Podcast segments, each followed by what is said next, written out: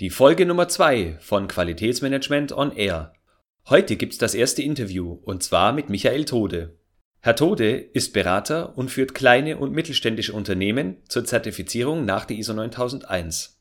Außerdem betreibt er mit der Lösungsfabrik einen eigenen QM-Blog. Freuen Sie sich auf mein Gespräch mit Michael Tode.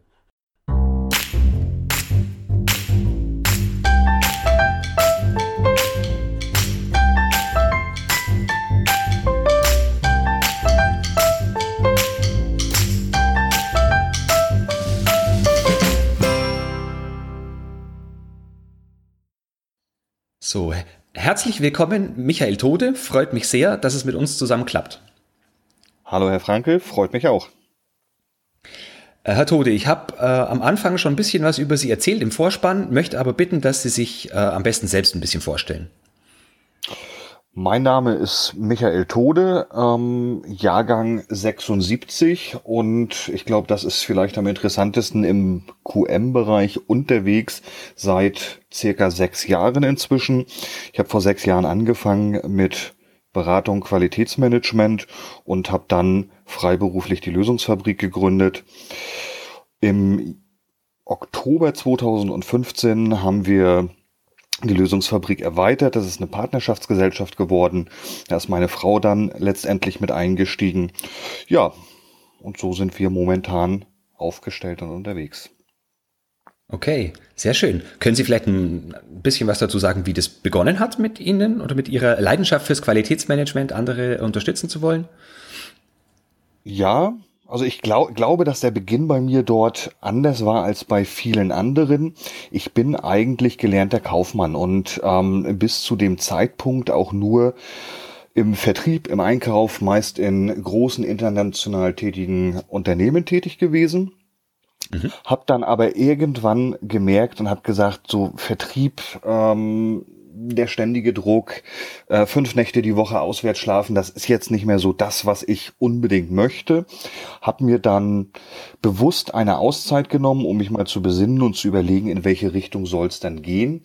Und dann hat mich eine befreundete Unternehmensberaterin angesprochen und hat zu mir gesagt, Mensch, guck dir doch mal den Bereich Qualitätsmanagement an. Ähm, ich sehe da Bedarf und ich glaube, das wäre was für dich. Und daraufhin habe ich dann ja, die Qualitätsmanagement-Fachkraft und den Qualitätsmanagement-Berater gemacht und habe gesagt, ich schaue es mir an, ich schnuppe da erstmal rein und ja, durch diese beiden Kurse habe ich dann letztendlich Blut geleckt und seitdem lässt mich das Thema dann nicht mehr los. Okay. Haben Sie auch recht zeitgleich mit dem Bloggen dann angefangen? Ja, also ich habe relativ frühzeitig auch mit dem Bloggen angefangen. Das hat bei mir einen wirklich praktischen Hintergrund. Ähm, ich habe gesagt, ich bin Kaufmann und deswegen ist für mich sehr, sehr wichtig bei einem Qualitätsmanagementsystem, dass es schlank ist, dass es effizient ist, dass es dem Unternehmen weiterhilft oder aus kaufmännischer Sicht ähm, betrachtet, dass ein Qualitätsmanagement mehr bringt, als es eigentlich kostet. Und ich habe da sehr viel komplexe Lösungen im Markt gesehen, sehr viele umständliche Herangehensweisen, teilweise, wo mir das Herz geblutet hat und ich immer gesagt habe, Mensch, das kann man doch einfacher, das kann man besser machen.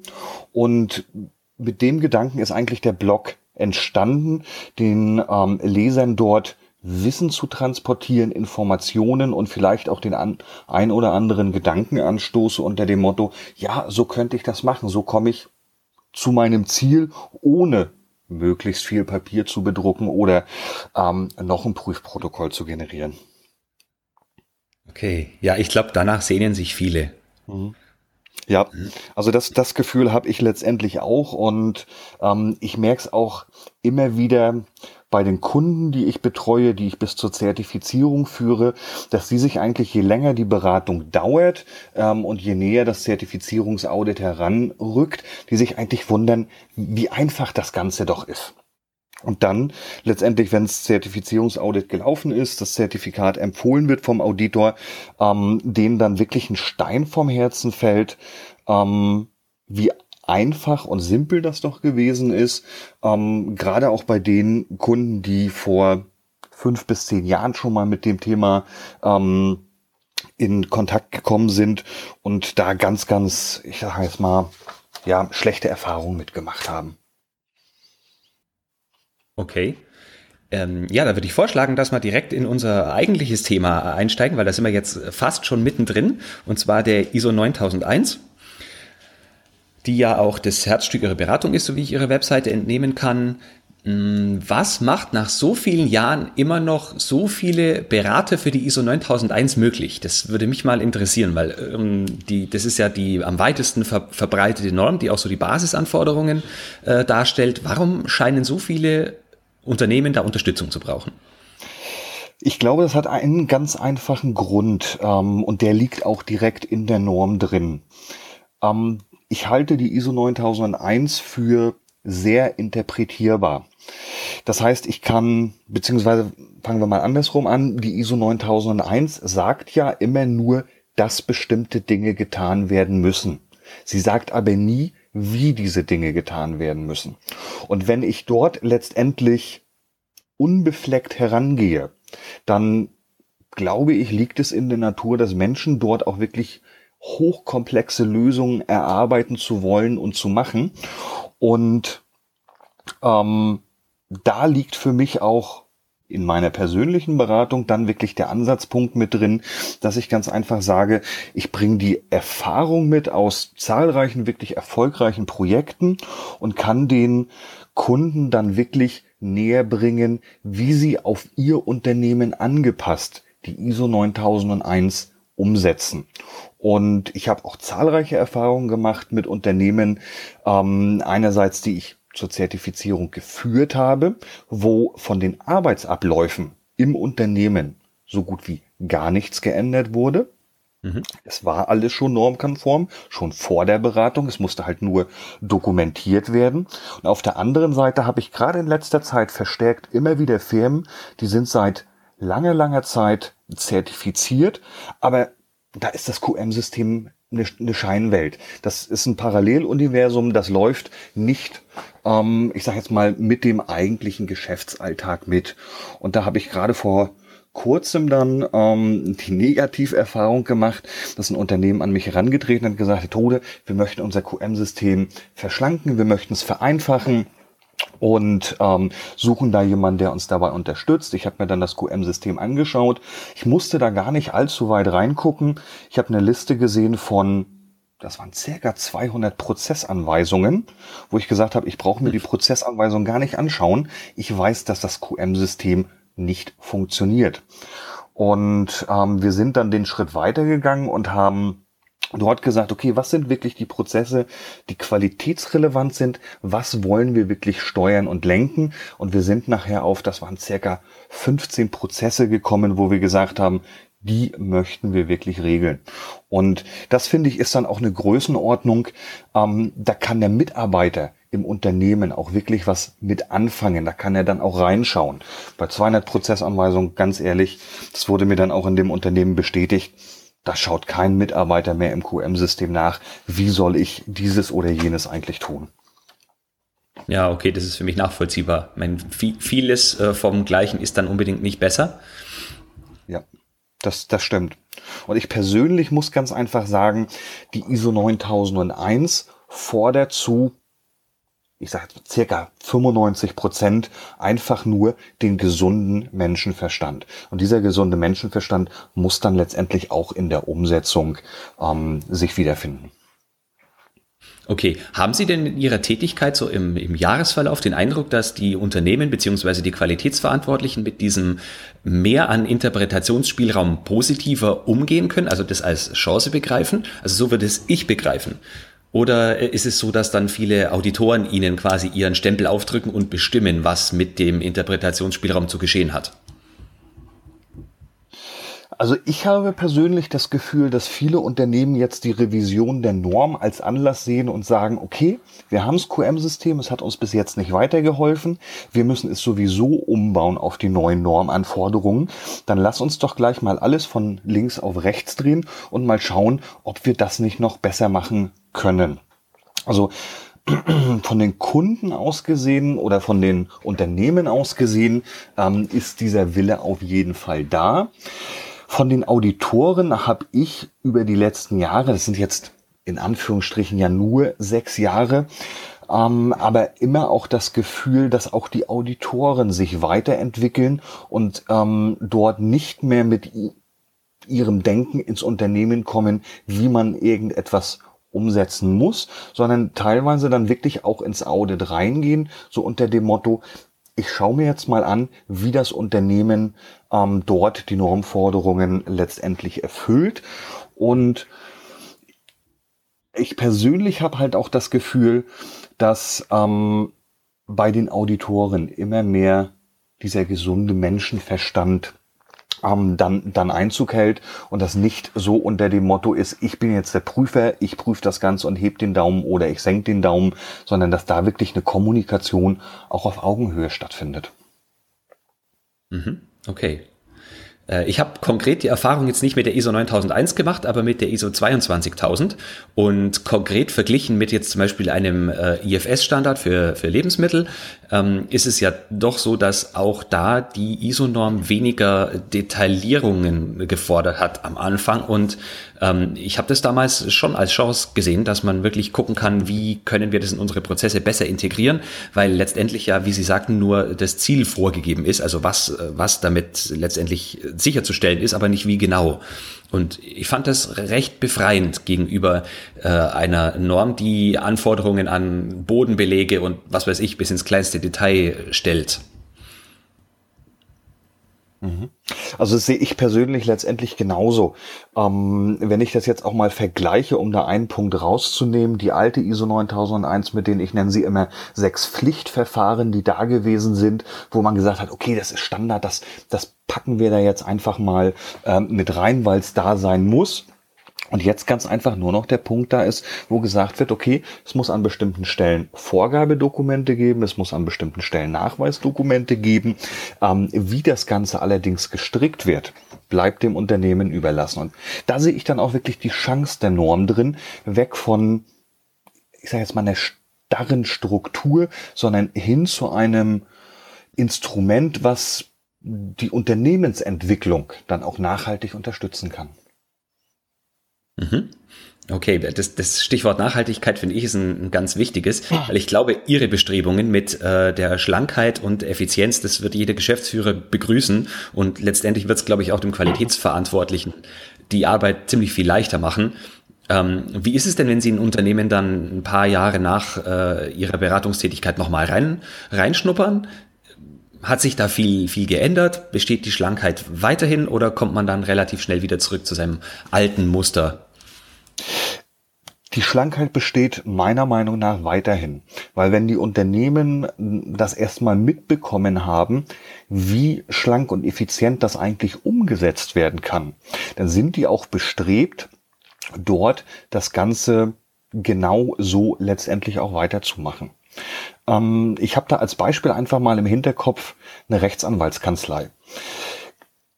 Äh, kleine Anekdote dazu, die habe ich vor circa vier Jahren zur ISO 9001 Zertifizierung geführt und beim internen Audit kurz vor der Zertifizierung ich werde es nicht vergessen, da lehnt sich der ähm, QMB, das war ein Partnerrechtsanwalt aus der Kanzlei, so in seinem schweren Ledersessel zurück und sagte zu mir, Herr Tode, die ISO 9001 ist das Beste, was wir je gemacht haben.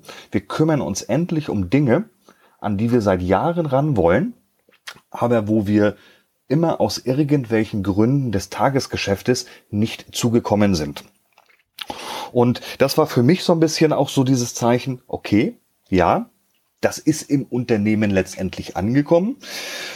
Und ich habe die jetzt wirklich über Jahre hinweg begleitet. Und als wir letztes Jahr das Überwachungsaudit hatten, da haben wir vorher das interne Audit durchgeführt. Wir kamen aus Thema Lieferantenbeurteilung äh, zu sprechen. Und da zieht dann ähm, dieser QMB so einen kleinen abgenagten Notizzettel raus, wo er raufgeschrieben hat, okay, den und den Lieferanten, der ist zwar teurer geworden, aber ähm, super Kommunikation, keine Probleme bisher, trotz Preiserhöhung möchten wir den weiter beauftragen. Und dann sagte er zu mir, naja gut, das muss ich jetzt nochmal ordentlich und schön abschreiben damit wir das dann auch dem Auditor zeigen können. Und dann sage ich zu ihm, müssen Sie eigentlich nicht machen. Sie haben Nachweis, dass Sie die Lieferantenbeurteilung durchgeführt haben und das würde normtechnisch völlig ausreichen. Da war das Thema für mich erstmal erledigt. Es kommt das Überwachungsaudit, ich bin mit dabei gewesen. Das äh, Gespräch kommt dann auf die Lieferantenbeurteilung.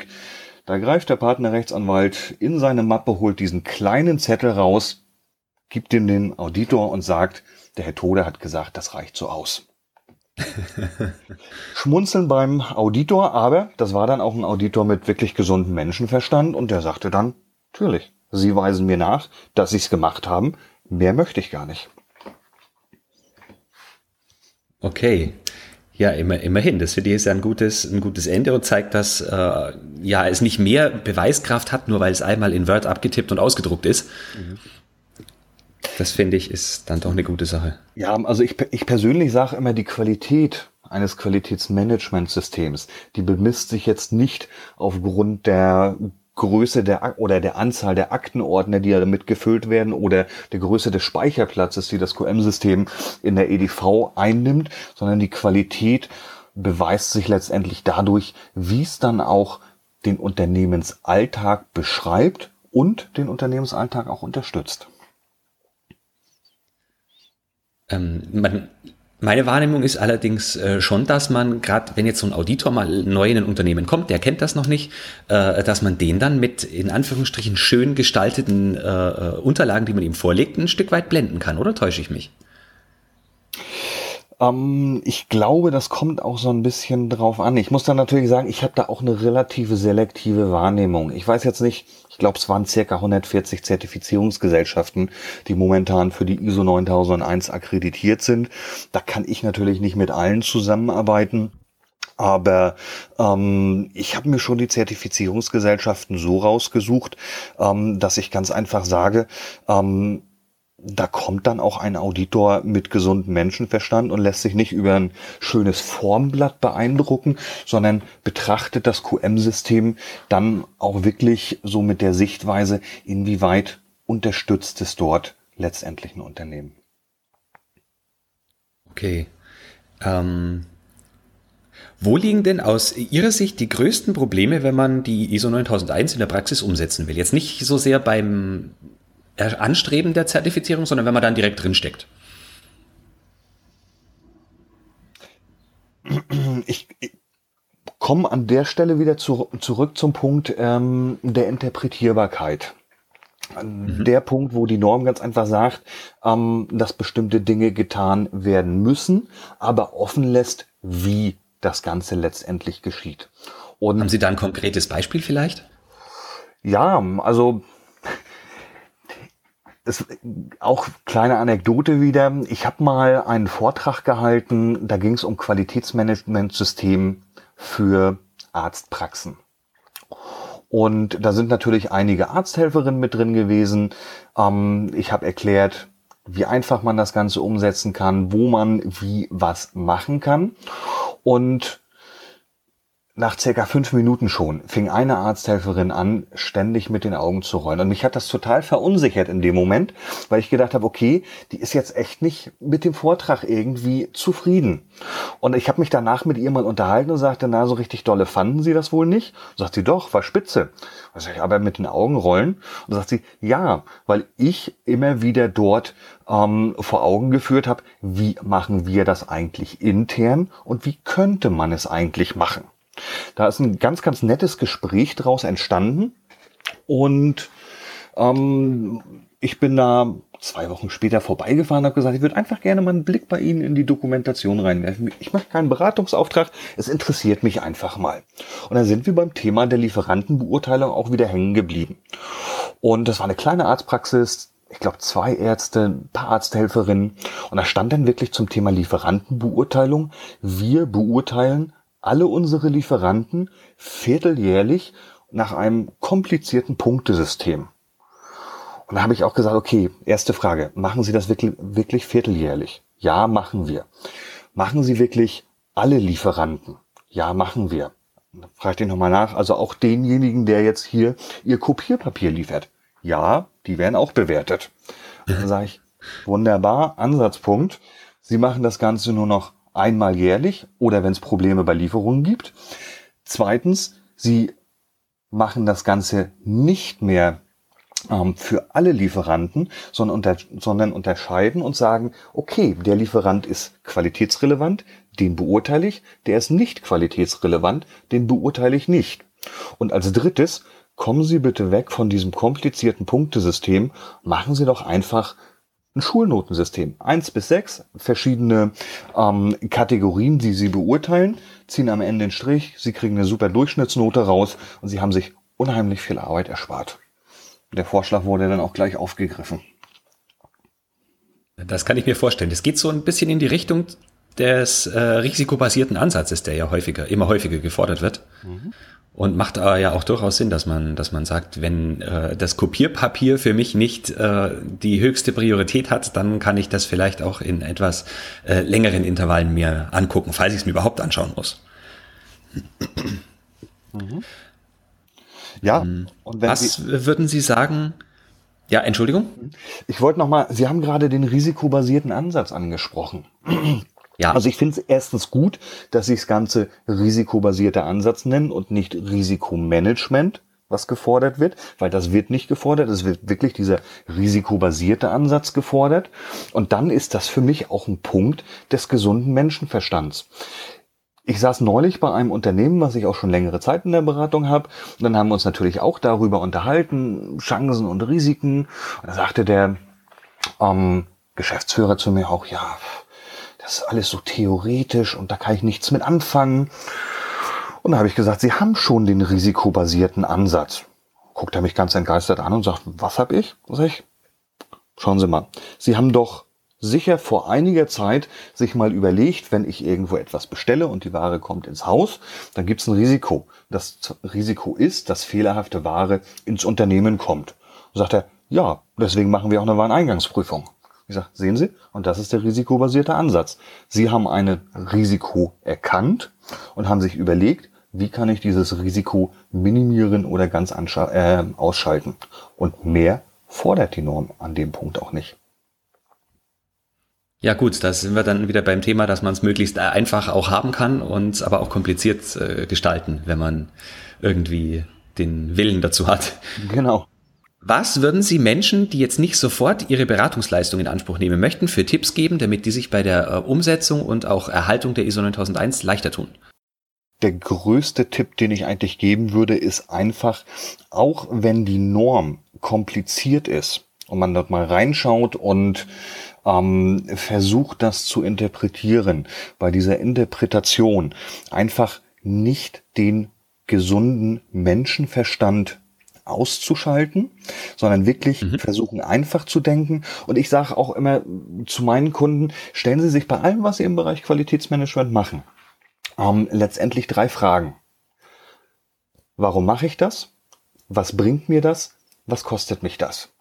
Und wenn Sie da negative Antworten drauf bekommen, die sie sich, auf die Fragen, die sie sich selber stellen, ähm, ja, dann sollten sie im Zweifelsfalle überlegen, das vielleicht dann tendenziell eher nicht umzusetzen, was sie da so als Maßnahme vielleicht geplant haben.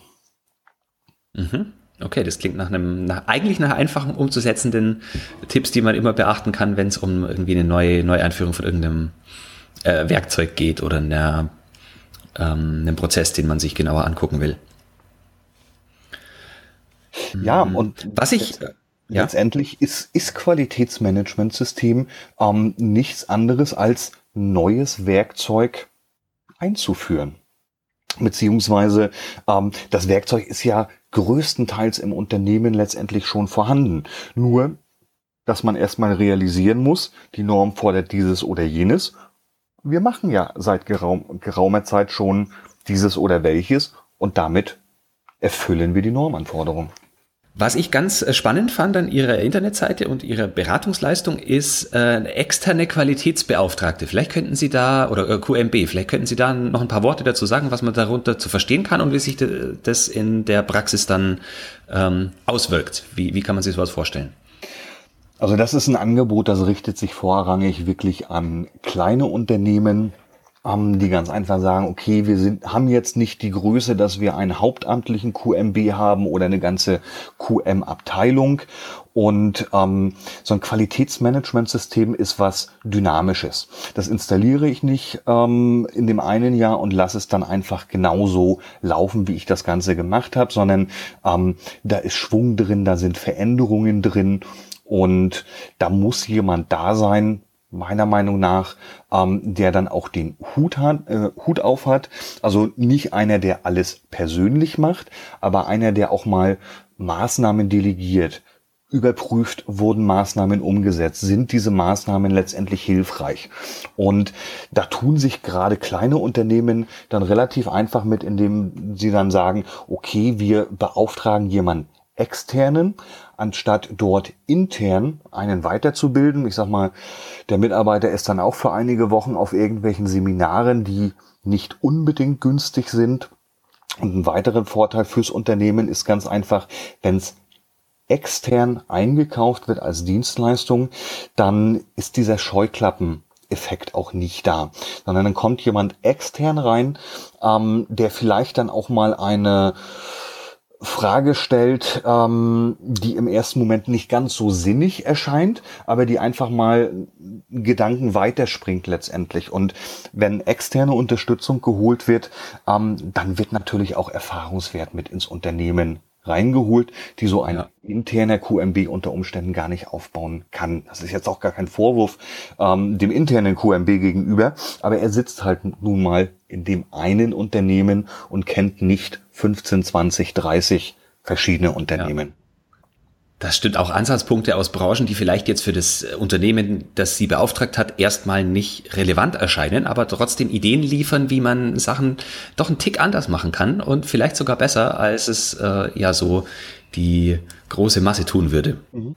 Das sehe ich auch immer als einer meiner Grundsätze und da sage ich auch vielen meinen Kunden, ähm, ich komme da nicht als Berater ins Unternehmen und erkläre denen dann, wie sie ihre Arbeit zu machen haben. Da halte ich mich in der Regel größtenteils raus. Ich komme aber, und wenn ich die richtigen Fragen stelle, dann habe ich unter Umständen dort einen Mehrwert wirklich fürs Unternehmen geschaffen, weil ich damit Prozesse oder Änderungen anstoße, die dann dem Unternehmen auch wirklich weiterhelfen. Äh, ich nehme mal an, das wird jetzt nicht Ihr ähm, Hauptbrot sein, dass Sie den externen QMB spielen. Was bieten Sie denn sonst so für Leistungen an? Also die Hauptleistung ähm, der Lösungsfabrik im Bereich der ISO 9001, das ist wirklich die Implementierung von Qualitätsmanagementsystemen bis zur Begleitung der Zertifizierung. Ähm, auch wenn sich das jetzt schwer in Schubladen packen lässt, aber ich sag mal, der Hauptkunde der Lösungsfabrik ist ein kleines mittelständisches Unternehmen, was aus welchen Gründen auch immer die ISO 9001 Zertifizierung anstrebt, sagt, wir können das nicht intern leisten. Ganz mhm. einfach, weil bei uns erstens die fachlichen Qualifikationen nicht da sind, die Erfahrungswerte und ganz, ganz oft auch ähm, gar nicht die Manpower, um dort die Dokumentation zu erstellen. Das heißt, in der Regel komme ich zur Stunde Null des Qualitätsmanagementsystems ins Unternehmen rein, ähm, erstelle dort die, die Dokumentation aufgrund von Informationen, die ich aus dem Unternehmen erhalte. Ähm, in der Regel unterbreite ich dann dem Unternehmen auch Angebote von verschiedenen Zertifizierungsgesellschaften. Das heißt, da las, lassen wir die Kunden dann auch nicht alleine, sondern wir sagen, okay, mindestens drei Angebote von verschiedenen Zertifizierungsgesellschaften und dann gibt's unter Umständen eine Empfehlung so unter dem Motto, naja gut, ihr seid in einem sensiblen Bereich unterwegs, da bräuchtet ihr eine Zertifizierungsgesellschaft aus der ersten Reihe, vielleicht mit einem blauen Logo. Ähm, oder aber, naja, ihr braucht's für dieses oder jenes Thema das Zertifikat. Da könnte man dann diese oder jene Zertifizierungsgesellschaft ähm, ins Spiel bringen, weil die auf den Bereich letztendlich spezialisiert sind. Mhm. Und was ich meinen Kunden auch immer anbiete und was auch fast alle annehmen, ähm, ich bin beim Audit beim Zertifizierungsaudit auch persönlich mit dabei. Also ich habe den Auditorschein auch gemacht. Ich könnte auch für eine Zertifizierungsgesellschaft ähm, Audits durchführen. Das mache ich nicht, weil mir der Beratungsbereich einfach mehr liegt und un unheimlich viel Spaß macht. Ähm, aber ich komme dann in dem Moment nicht unbedingt als Berater mit in dieses Zertifizierungsaudit, sondern ich erläutere es meinen Kunden auch immer, ich komme als ein Übersetzer. Der Kunde sitzt da und spricht Deutsch. Und dann kommt ab und zu ein Auditor auch und der spricht Norm. Und wenn dann keiner dabei ist, der dann zwischen diesen beiden Sprachen mal so ein bisschen übersetzt und vermittelt, dann kann es durchaus schon mal vorkommen, dass die beiden an sich vorbeisprechen. Mhm. Das habe ich auch schon mal äh, erfahren. Ich habe in meiner ersten Funktion, in der ich auch für ein Managementsystem verantwortlich war, ähm, mit einem Auditor zusammenarbeiten dürfen, der sehr wohlwollend war, der dann öfter mal gesagt hat, Herr Frankel, Sie meinen das Richtige, nennen es aber falsch. Denken Sie bitte noch einmal nach, was der Sinn von dem Ganzen ist, was wir hier machen. Und dann kommt man relativ gut äh, in die Richtung, die der eigentlich haben möchte. Und das ist, glaube ich, so ein bisschen Ihre Funktion, wie Sie sagen, als Dolmetscher, dass man wirklich sagt, was ist das, was konkret gebraucht wird, übersetzt auf das, was der Kunde versteht. Gen genau, so, genau so sieht's aus. Ich, ich finde es auch sehr wichtig. Also ich halte mich dann in so einem Zertifizierungsaudit ähm, in der Regel auch zurück, weil es hat mir auch ein Auditor mal gesagt, ähm, Herr Tode, da Sie das Ganze ähm, normkonform darstellen können, ähm, das ist in Ordnung, das weiß ich schon äh, von Natur aus. Ich möchte ähm, das ja aber vom ähm, Auditierten wissen und ähm, ich greife dann letztendlich nur ein, wenn ich merke, jetzt driftet das Ganze ab. Jetzt merkt mein Kunde, ähm, oder mein Kunde versteht nicht hundertprozentig, was der Auditor dort gerade hochkomplex formuliert und dann ja. greife ich ein, was relativ selten passiert. Mir ist jetzt, äh, während wir sprechen, noch eine Zwischenfrage eingefallen. Haben Sie vielleicht noch den einen oder anderen Tipp, wie man am besten mit äh, diesem Wort der integrierten Managementsysteme umgeht? Also ich kenne viele Unternehmen, die eine ISO 9001 gemacht haben. Später kam dann eine 14001 vielleicht noch mit dazu und eine 50001 äh, zum Energiemanagementsystem und die betreiben dann drei Managementsysteme parallel. Äh, ist das sinnvoll in seiner ganzen Breite oder ähm, worauf ist da am ehesten zu achten, dass man sich nicht verkopft in den verschiedenen Anforderungen? Ich glaube, dass es nicht unbedingt sinnvoll ist, ähm, verschiedene Managementsysteme parallel zu führen. Weil im Endeffekt haben diese Systeme alle eins gemeinsam. Es sind Managementsysteme. Sie sollen das Unternehmen unterstützen und nicht für einen QM-Ordner, für einen 50001-Ordner, für einen 13485-Ordner sorgen, sondern sie sollen das Unternehmen unterstützen. Und wenn man da mhm. letztendlich den Ansatz fährt und sagt, okay, wir packen das in eine Dokumentation, weil ähm, vielfach ja letztendlich auch in der einen Dokumentation Sachen drinstehen, die auch in der nächsten Dokumentation drinstehen. Das heißt, wir haben Doppelungen, die lassen sich so über so ein integriertes Managementsystem dann letztendlich vermeiden. Was ich jetzt so ein bisschen als kleinen Wermutstropfen ansehe, ist, dass die 13485 zwar im letzten Jahr auch revisioniert wurde, also Medizinprodukte-Norm, aber mhm. dass da halt diese High-Level-Structure noch nicht den Ansatz gefunden hat. Das finde ich, finde ich ein bisschen schade. Ich kann mir vorstellen, dass das, wie Sie es beschreiben, etwas einfacher ist in kleinen beziehungsweise kleinen mittelständischen Unternehmen. Äh, ich kenne aber auch einige Unternehmen, bei denen so ist, wenn da jetzt eine Umweltnorm dazukommt oder Energiemanagement-Systemnorm, dass dann auch andere Verantwortliche da sind, also ein Leiter des Energieteams oder ein Leiter der Lebensmittelsicherheitsgruppe oder wie man es auch nennen möchte. Und dass das sich dann manchmal ein bisschen von der 9001 in der verantwortlichen Person auskoppelt und es dann schon vorbei ist mit der Harmonie in der Dokumentation. Wie ist da so Ihre Erfahrung? Ja, also die Gefahr besteht natürlich ähm, gerade bei größeren Unternehmen. Also wenn es ein kleines Unternehmen ist und die haben Qualitätsmanagement, die haben Umweltmanagement und da ist der Umweltmanagementbeauftragte dieselbe Person wie der QM-Beauftragte, dann geht das noch. Ähm, bei größeren Unternehmen, wo die Verantwortlichkeiten dann personell getrennt sind, da kommt es meiner Meinung nach auch wirklich ähm, auf die Kommunikation zwischen den betroffenen beziehungsweise verantwortlichen Personen drauf an ähm, und dann dieser Wille auch gemeinsam dort in eine Richtung zu marschieren. Ja, zum Abschluss hätte ich noch zwei ähm, abschließende ähm, ja, Bitten. Und zwar würde ich Sie als erstes darum bitten, dass Sie uns drei Bücher empfehlen.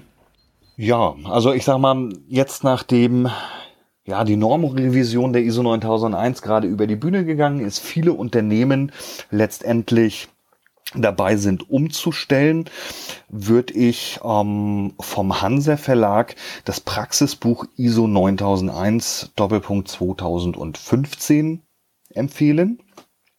Ich habe es mir selber vor einiger Zeit zugelegt, ähm, habe es an ähm, eine Bekannte ausgeliehen gehabt. Die hat es mir jetzt vor kurzem wiedergegeben und sagte wirklich gut beschrieben, dass sie auch als Person, die dort nicht täglich im QM-System tätig ist, verstanden hat, worum es eigentlich geht. Ich glaube, das, mhm. das ist ähm, eine ganz gute Lektüre.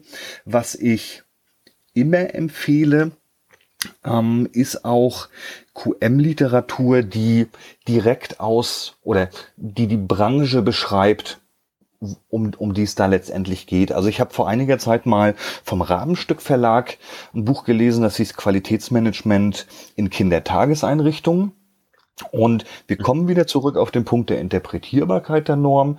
Ähm, viele Bücher sind geschrieben ich glaube, das liegt in der Natur der Sache von Fachleuten, die jetzt, ich sag mal, aus dem Maschinenbau, aus dem Automobilbereich kommen oder ähnlichem. Und das kann man halt wirklich auch nicht so eins zu eins in den Dienstleistungsbereich, wo ich jetzt eine Kindertageseinrichtung ähm, mit einkategorisieren würde, nicht einfach so adaptieren. Deswegen meine Empfehlung auch, suchen Sie sich ein Buch, was Ihre Branche beschreibt und mhm.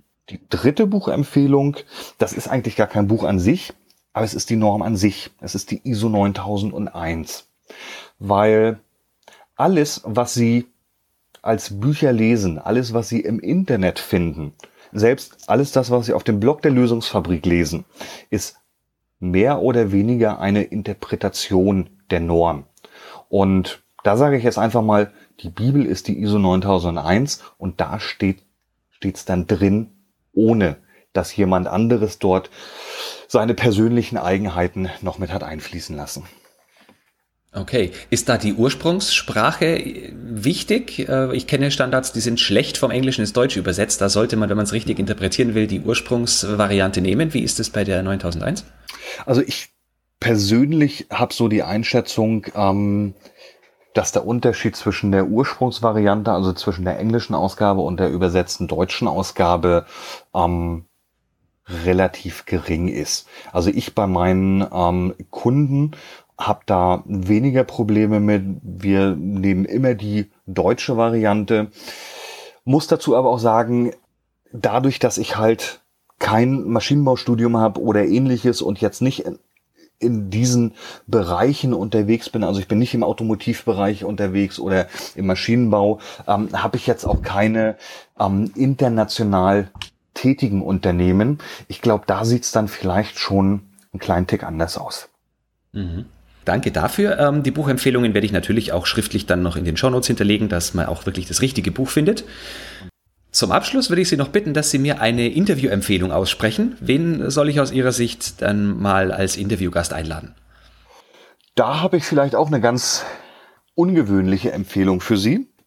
Ich würde einfach vorschlagen, ähm, den Herrn Elmar Stark vom TÜV Hessen. Der Herr Stark ist als Lead-Auditor äh, für den TÜV Hessen im Bereich der ISO 9001 unter anderem unterwegs.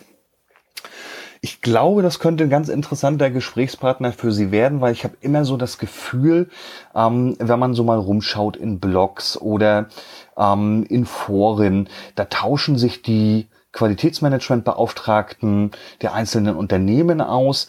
Ähm, was da so ein bisschen fehlt, ist letztendlich, ähm, dass da auch mal Auditoren zu Wort kommen.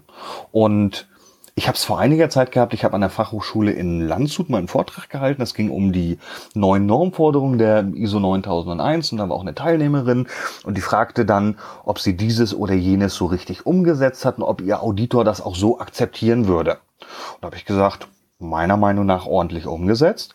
Ähm, sprechen Sie doch einfach mal vor dem Audit mit Ihrem Auditor, rufen Sie ihn einfach mal an und fragen, ob das für ihn so in Ordnung ist. Also das fanden sie persönlich einen ganz ungeheuerlichen Vorschlag, so unter dem Motto, ich kann doch den Auditor nicht vorher anrufen, das kann ich doch nicht machen. Und ähm, deswegen mein Ansatz, die Auditoren sind auch nur Menschen in Anführungsstrichen und mit denen kann man genauso das Gespräch suchen oder den Erfahrungsaustausch, ähm, wie man ihn und der QMBs dann teilweise hat. Okay, äh, wir sind leider schon durch. Hat mir großen Spaß gemacht. Ja, auch Herr Franke. Ich hoffe Ihnen auch. Auf jeden Fall. Dann sage ich vielen Dank und einen angenehmen Tag noch. Ja, Ihnen auch, Herr Tode. Dankeschön. Tschüss. Soweit mein Interview mit Michael Tode. Mehr Informationen über ihn finden Sie auf seiner Internetseite www.lösungsfabrik.de. Lösungsfabrik mit OE. Diesen und alle weiteren Links finden Sie auch in den Show Notes unter www.q-enthusiast.de Schrägstrich Podcast Schrägstrich Folge 002. So, das war's für heute. Wenn Ihnen die Folge gefallen hat, dann freue ich mich über eine positive Bewertung auf iTunes. Vielen Dank und bis bald. Denn Qualität braucht kluge Köpfe, so wie Sie. Ihr Florian Frankl.